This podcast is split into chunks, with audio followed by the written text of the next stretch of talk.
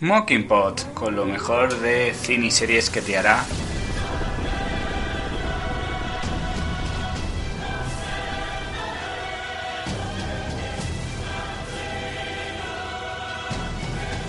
Hola compañeros y amigos, soy Doc, bienvenidos a una nueva Mocking Review, una nueva Mocking Cinema. En este caso vamos a hablar de la madre del blues, Ma Black Bottom, película de 2020, dirigida por Joseph Wolf y escrita por Robert Santiago Hudson y está basada en la obra de August, Wilson, el cual dio un premio y reconocimiento a nuestra querida, queridísima Viola Davis.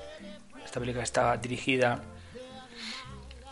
por el, eh, por el actor Denzel Washington, el cual es productor de la, de la película. En este caso, la película es Fences, dirigida por Denzel Washington bueno, ganó, ganó un Oscar. Pero bueno, eso es otra cosa que, bueno, si a un momento tengo que hacer alguna. Me pica el comentario. También he visto el documental que está en Netflix, Ma Rainey Black Bottom and Legacy Broke to Scream. Bueno, es un documental que te cuenta la importancia que tiene Ma Rainey, pero bueno, tengo, tengo bastante curiosidades para contar todo lo que tiene que ver con respecto a eso. De todas formas, bueno, la vamos a ver un Suicida. Y creo que tengo un corto documental que va, que va a estrenarse. Bueno, vamos a la madre del blues. Madre del blues nos va a contar la vida de Ma Rainey en el año 1927, que estaba preparando una nueva producción en su estudio cinematográfico de Chicago. Todo esto es, bueno, inventado en parte, la vida de ella no, pero la historia que estamos viendo sí. Transcurre eh, en una tensa situación que hay entre la llamada reina del blues, su agente y su productor y todo esto es el control de la, de la música que había en ese momento. Pero ella tenía los derechos sobre la música y es una persona que supo imponerse en todo momento. Estamos hablando año 27, una mujer negra teniendo poder sobre lo que está haciendo. Está muy mal, muy mal visto y lo vemos en ese sentido. Vamos a ver que va a haber enfrentamiento con el trompetista Madolivi, la persona interpretada yo creo que a momentos es un poco histriónico, pero a momentos, bueno, no. También, también tiene momentos de bastante intensidad. Por el difunto Chadwick Bosman eh, está nominado, puede ser que sea un Oscar póstumo, lo que estén muchas personas. No sabemos en principio si sucederá así o será a Viola Davis. Bueno, no sabemos en principio lo que, lo que sucederá. Y en este caso, pues vamos a ver que tiene pues cinco nominaciones a los premios Oscars a Mejor Actor, Chadwick Bosman, Mejor Actriz Viola Davis, Mejor Diseño de Vestuario, Mejor Maquillaje y Peluquería Mejor Diseño de Producción. Ha ganado los SAG Award Chadwick Bosman a título póstumo, Viola Davis, ganadora. Hay que decir que Chadwick Bosman estaba muriendo y nadie lo sabía, ¿eh? es algo que ha sido bastante eh, sorprendente. Vemos que ganó el premio Chadwick Bosman al San Francisco Bay Arena Critics Circle a Mejor Actor. Ganó en el Phoenix Films Chris Society ganó a Roza, diseño de vestuario. Chadwick Postman también lo volvió a ganar. Mm, Chadwick yo creo que le ha ganado todos los premios. es que le ha ganado en los Critics Society, en los Phoenix Critics Circle, ganado el Philadelphia Critics Circle a Viola Davis. En mejor película también. Y también lo tenemos en mejor uso de la música, en el, eh, según el New York Film Critics Online. Viola Davis ha vuelto a ganar el premio a los NAACP Image Awards. Chadwick Boseman también. A película estaba nominado, pero a mejor reparto también. En la Music City Films Critics Association al mejor elenco. Y al mejor actor por Chadwick Boseman. ¿Sería raro que no se lo llevara? Bueno, en el maquillaje, los premios al mejor maquillaje. Se ha llevado el mejor cabello de época a Mia Neal, Larry Churi, Leah Lucas y Taiwan Willis. Jolín, eh, Los Ángeles City Crimes Association, mejor actor de reparto a Glyn eh, Turman, mejor actor a Chadwick Bosman. Esto es entre el 2020 y 2021, ¿eh? Porque es que se ven muchas cosas. Chadwick Bosman, mejor actor del año, al mejor cabello y maquillaje. Bueno, que, se, que veis que se llevan muchos, muchos premios. También está mm, esta película está respaldada porque viene de una obra de, teatro escrita y dirigida por August Wilson en el año 1982, Entonces esta tiene bastante peso. La película tiene que estar en Netflix por los temas del COVID, ya lo sabemos y bueno, no vamos a empezar a comentarlo más, aunque ha recibido muchas aclamaciones, como hemos visto. En el Rotten Tomatoes tiene una, tiene una aprobación del 99% y tiene esas 5 nominaciones. En Metacritic tiene el 87%. También tengo a un compañero y amigo del programa Podhanger que nos va a dar su valoración, así que vamos a escuchar a nuestro compañero Gonzalo, Gonzalo Cuelliga del programa Podhanger, a ver qué nos cuenta. Adelante, Gonzalo. Muy buenas a todos, ¿qué tal? Soy Gonzalo del podcast Podhanger. ¿Qué tal, Doc? Nada, muchas gracias por invitarme a participar en tu podcast de esta manera. Eh, el otro día tuvimos una conversación hablando sobre la reina del blues o Ma Rainey's Black Bottom, tal y como se llama en su versión original, y tú estabas como muy de acuerdo en que te gustaba mucho y a mí no me gustó tanto. He de decir que la película es una película que está bien, que a mí me gustó, ¿de acuerdo? Para mí es una película de 5, de 6, o sea, no mucho más que eso, pero bueno, que no es una película que esté mal. De hecho, los actores, las actuaciones, tanto Viola Davis como Chadwick Boseman están muy bien, pero para mí el principal problema que le veo a esta película es el tema de la empatía con los personajes. Me explico.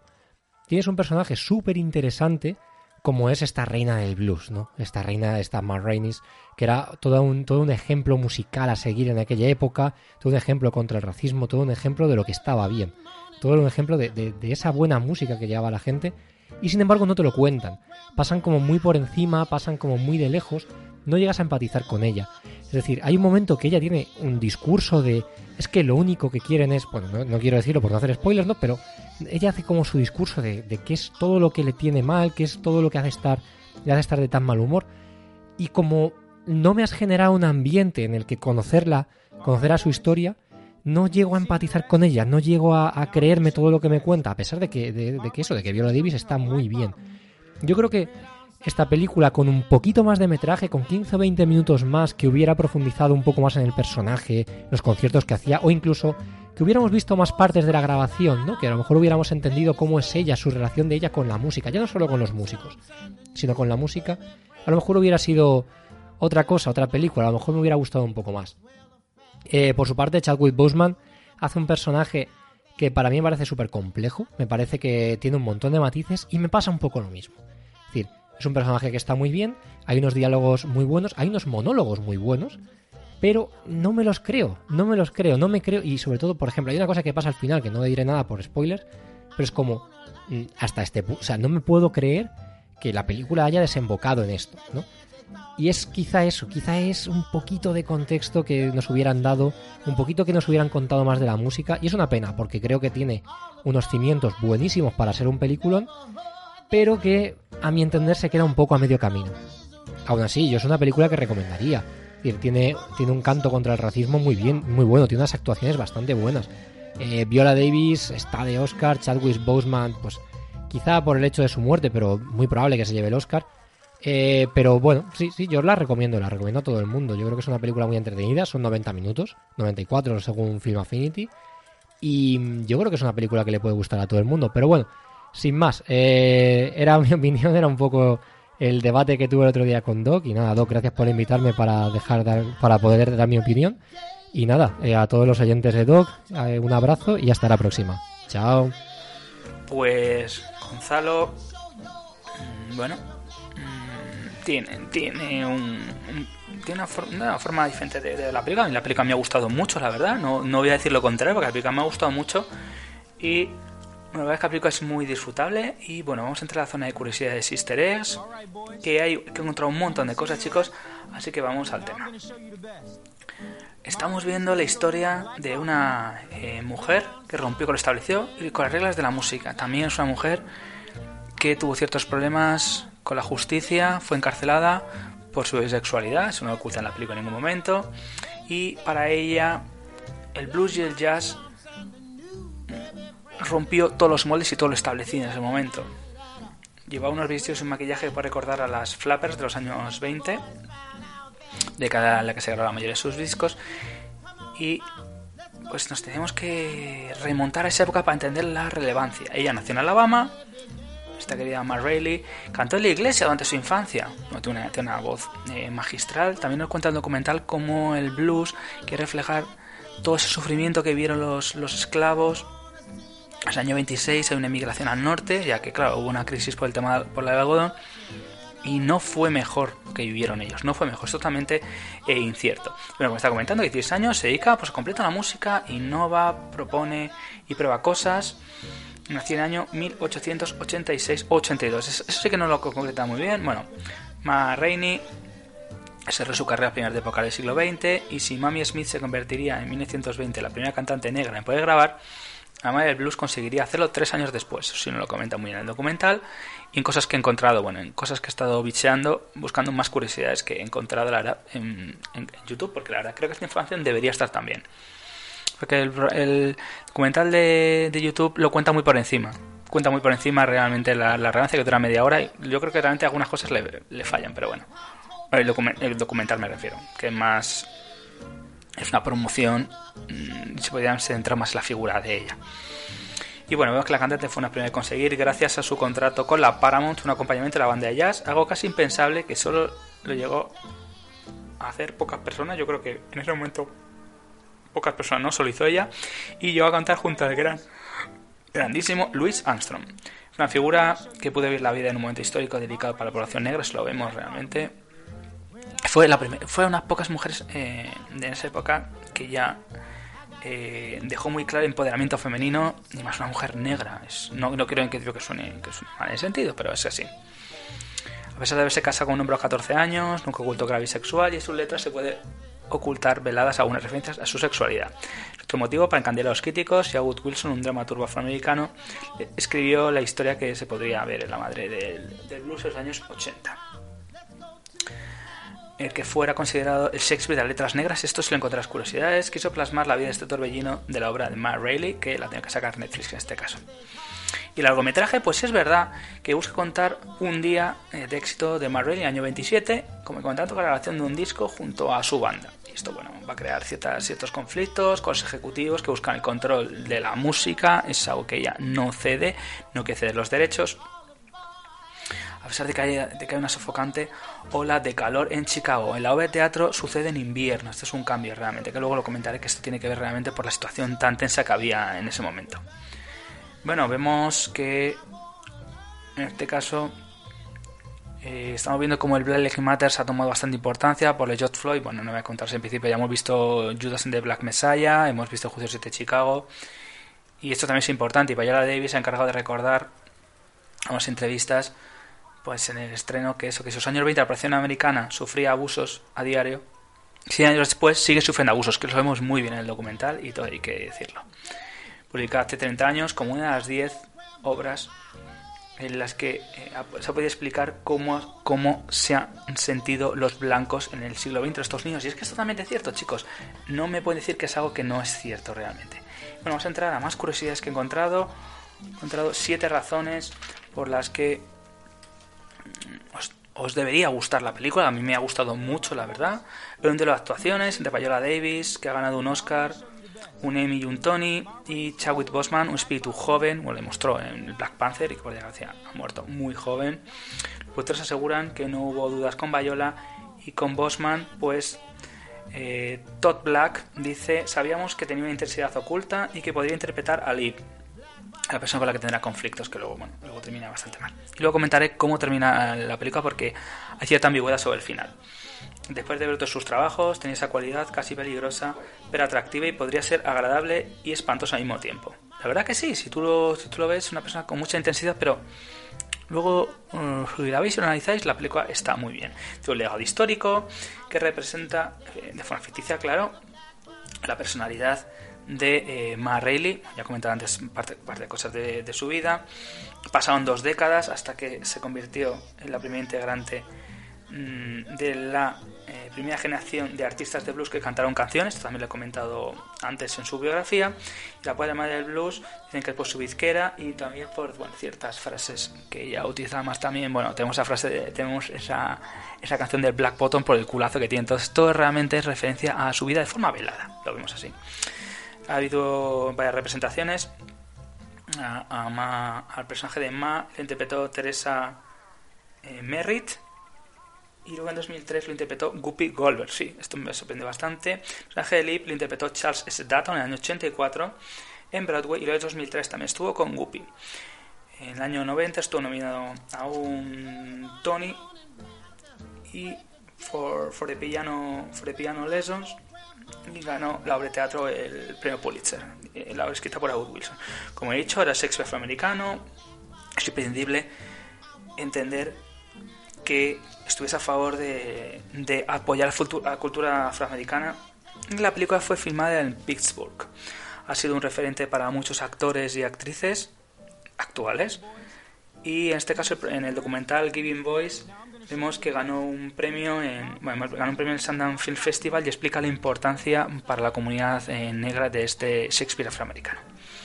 Tras la producción vemos que pues Chadwick Boxman leyó, leyó los textos de August Wilson que tenía 10 años y fue aceptado en la Oxford American Drama Academy. Una de las maestras habló con un amigo suyo porque no le da mucha pena que Chadwick Boseman no pudiera costearse los estudios y señores señores un amigo suyo Denzel Washington le cubrió los gastos y dice imaginar recibir una carta donde te avisan que ya está todo pagado y tu benefactor es nada más y nada menos que el actor más cabrón del planeta Sí, la verdad que bueno, vemos que ha tenido, además, ganador de un Oscar por la película Training Day. Y te sorprende en ese sentido. Sobre August eh, Wilson dicen que es poesía y es música ha sido amado por el Shakespeare afroamericano, que lo he comentado antes. Hay un ritmo en su trabajo que es único y como con Shakespeare debes cabalgar las notas. Cuando lo haces, la sabiduría y el genio están ahí y te apoyan completamente. Es súper bonita más. Bueno, yo, yo que soy súper fan de Shakespeare, la verdad, pues sí me gustaría encontrar las obras de August Wilson y le la rompe los esquemas porque el personaje está basado en una figura real, como he comentado antes, el protagonista es LGTBI, LGTBIQ+, que es una persona eh, bisexual en este caso. Vemos, como he dicho antes, bueno, que sucede en día caluroso de verano y, y, en invierno es la obra de teatro, pero esto lo que hace amplificar e intensificar todos los sentimientos de los personajes. Refleja la necesidad de conquistar, liberar, ganar y salir adelante. Y todo esto con la intensidad del sol, de ese sol abrasador ha, ten, ha tenido ha, estado múltiple, ha tenido un montón de, personas que alrededor de la película la han levantado y la han ayudado. En Washington, que es el productor de la película, y el cual participó, dirigió la película Fences, la cual ha hecho ganado un Oscar. Eh, Viola Davis, y tenemos a George. Wolf, que es el director de la película, Colman Downing, que hace de Cutler, ganó un Tony. Tenemos a Jeremy eh, Shanos, que hace de Irving, que ganó Tommy. Rubén Santiago Hudson, que ganó un Tony por Seven eh, Guitar, eh, obra de August Wilson, Michael Potts, que hace de Slow Dragged, autor de la obra The Books of Mormon, eh, Gillian Turing Toledo ganó un Emmy interpretando a Toledo en la, en la misma obra de teatro de La Madre del Blues. Además sale explicando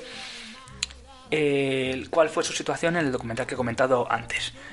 El score en este caso, bueno, pues tenemos a Trandon Marsalis, que tocó un, una canción de, del, grupo Public Enemy, eh, Fight Power, y ganó un Grammy y estuvo nominado un Tony. Ah, son gente, bueno, eh, Public Enemy, son gente muy reivindicativa en ese sentido.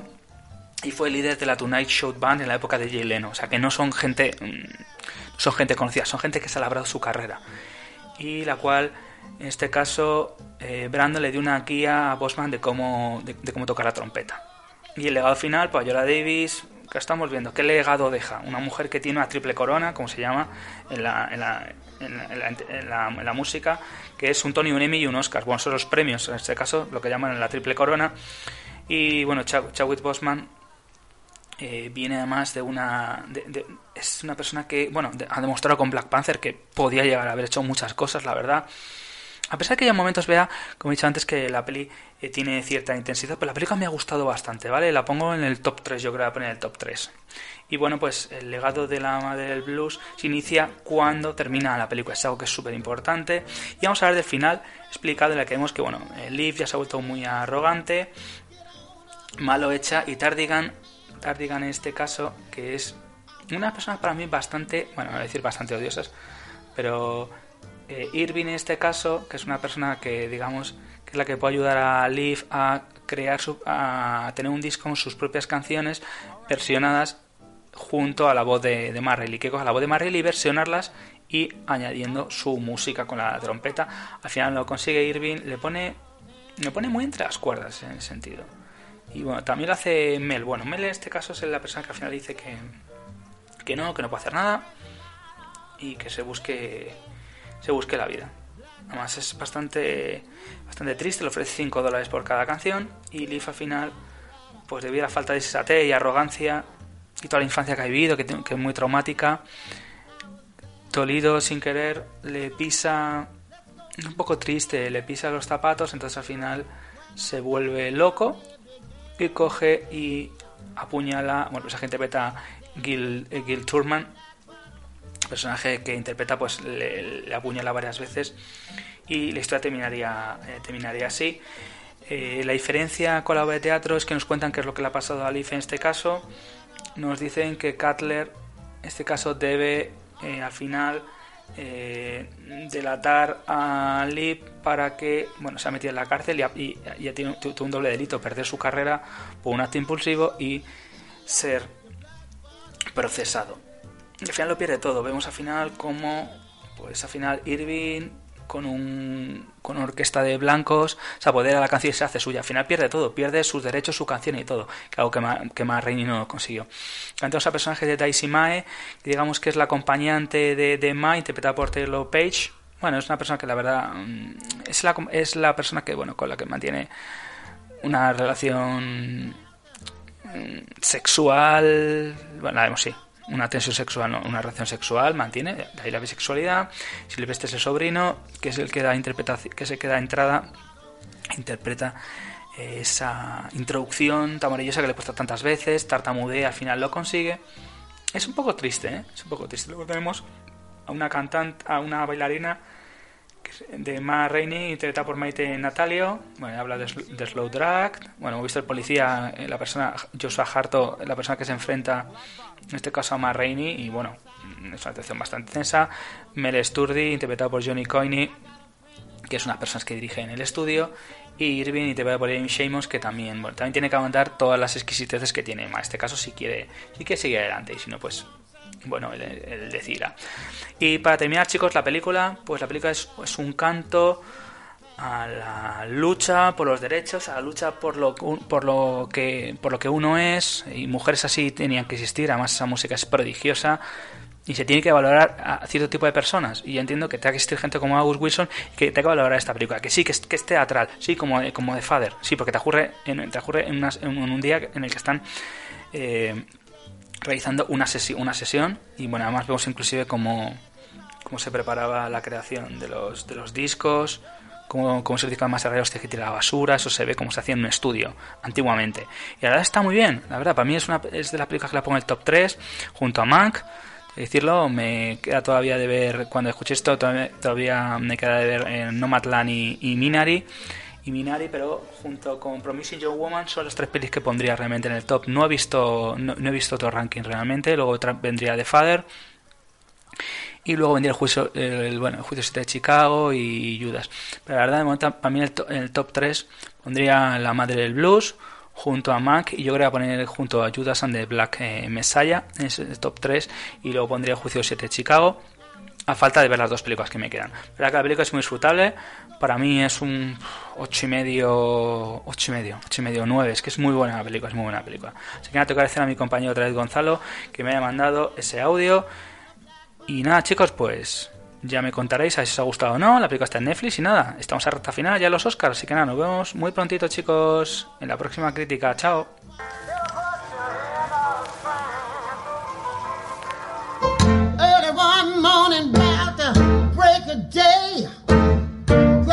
told grandma I heard.